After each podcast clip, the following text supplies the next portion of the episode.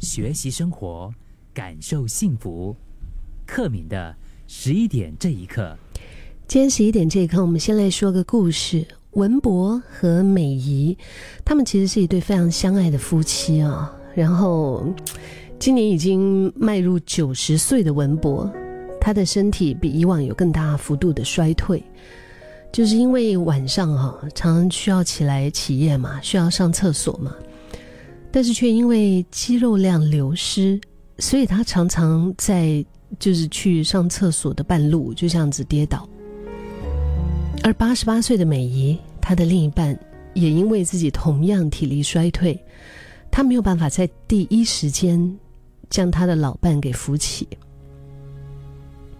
他们的女儿婷婷哈，第一时间就是知道父母的困难之后呢，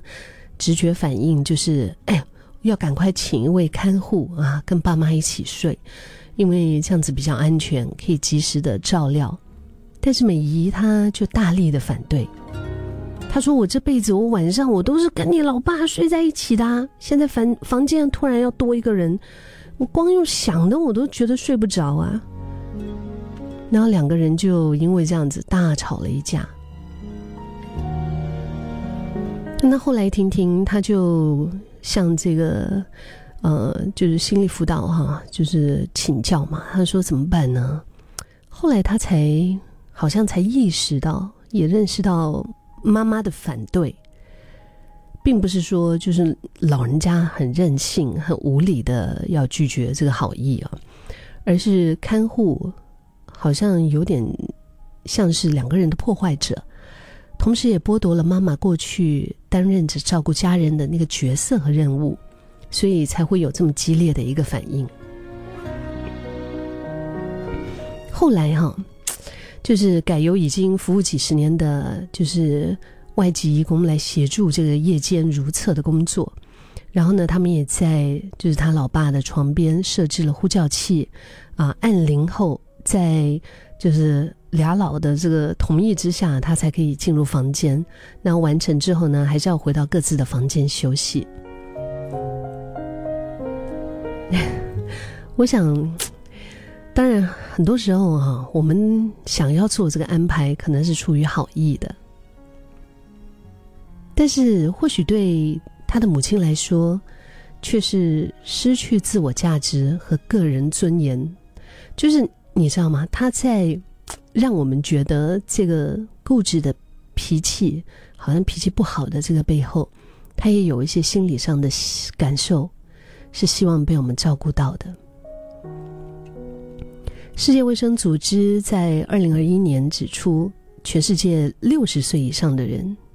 百分之二十有心理和神经系统的问题。主要诱发高风险的因素呢，是这个重点，就是失落。失落，这些失落它包括了健康层面呐、情感的支持层面呐，还有外在环境引发的情绪等等啊。那六十岁以上者，你看，单单我们 看他在健康的层面，就是肯定是跟以前不一样啊，跟以前年轻力壮的时候那个听力啊、体力啊、视力啊、脑力啊，他肯定都是处于一个在逐渐老化跟衰退的一个过程。而在情感的知识层面也是一样，有些可能就是丧偶。有一些可能至亲离开，对吗？丧亲，或者他有一些非常喜欢的东西失去了，就是丧偶、丧亲、丧友的那些情感。也有一些是属于可能外在环境所引发的，比如说因为经济方面的一些困难呢，啊，退休啊，或者是面对新的这一些科技产品，就会有挫败感嘛，就是。不知道怎么用啊，所以他们会产生一种自我价值低落，然后心里面没有办法释怀等等的情绪。唉，我前几个星期我家里也是，你知道我家里就是这屋顶出了一点小状况，大理的家，然后后来 就嗯，我爸妈就就叫我。安排这个，因为我我有朋友哈，是做装修这些，然后呢就说然后把它修补一下，然后后来，呃，当然除了这个之外，因为我家老家嘛，旧房子了，他们住了几十年了。然后后来就是，哎呀，反正咱 绕了几个大圈之后，当然我朋友还是用非常简单的方式，就是把天花板给做好了。但是我爸呢，他就做了更多的一些工作。我发现，就比如说之前我对浴室有一些改良的一些建议哈，嗯，你看我爸八十六岁。然后我真的是很佩服他，他就自己把那个浴室哈，我不懂他自己怎么做的，他做到我想要的那个样子。然后他还跟我就是 video call 打视讯的时候呢，他就把每一个角落这样子照给我看，那至少让我知道说，哎呀，他已经好像完成了我心里面想要的那那种那种那个设计吧。我我当然是心疼他了，因为。作为女儿的，怎么会舍得老爸爬高上低的，对不对？就是希望他们可以好好的在那边，就是享清福，然后每一天就吃喝睡，开心就好了。可是，当他做了这件事之后，因为我不希望他做嘛，我是希望说找专业的人来做。结果他就把他自己给弄好了之后，哇！我最近这段时间每一次在跟他打视讯的时候。我都一直不断的重复这句话，就是我说哇，爸爸你真的很厉害，爸爸你真的很厉害，重复了很多次，哇，我觉得从他眼睛里面看到光嘞，就你知道一个八十多岁的老人家，就他应该不只是我们说就是在，比如说身体的变化，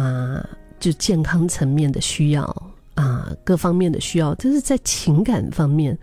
他应该也是有很多的一些，就比如说自我认同啊，就是觉得诶，我还是一个非常重要的人，我对这个家庭很有贡献。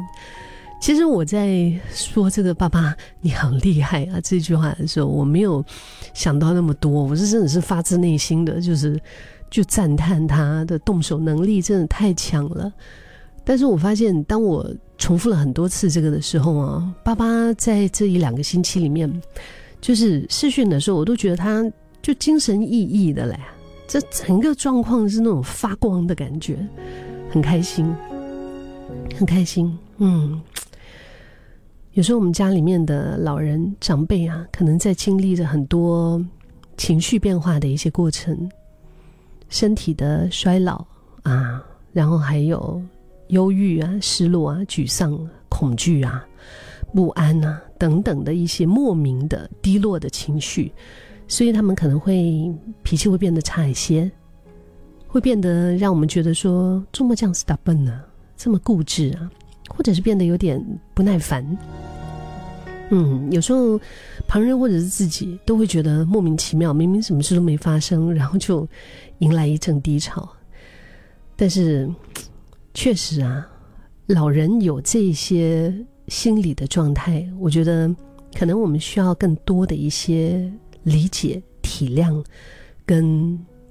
共情。嗯，因为不管是他们身体上的一个就是衰弱啊，再加上比较低的一种你知道幸福感跟自我认同感的感受啊，这些需要，如果我们看得到的话。尤其是在身边老人身边的这些人，我们看得到的话，我觉得就是他们。我们说，如果说是人生哈，会经历到什么生老病死，对吗？甚至是可能就是呃孤寡啊独呵呵，就是很多这一些过程的话，哪怕是在人生的冬天，他也是可以处于那种有不一样的一番。冬天的景致，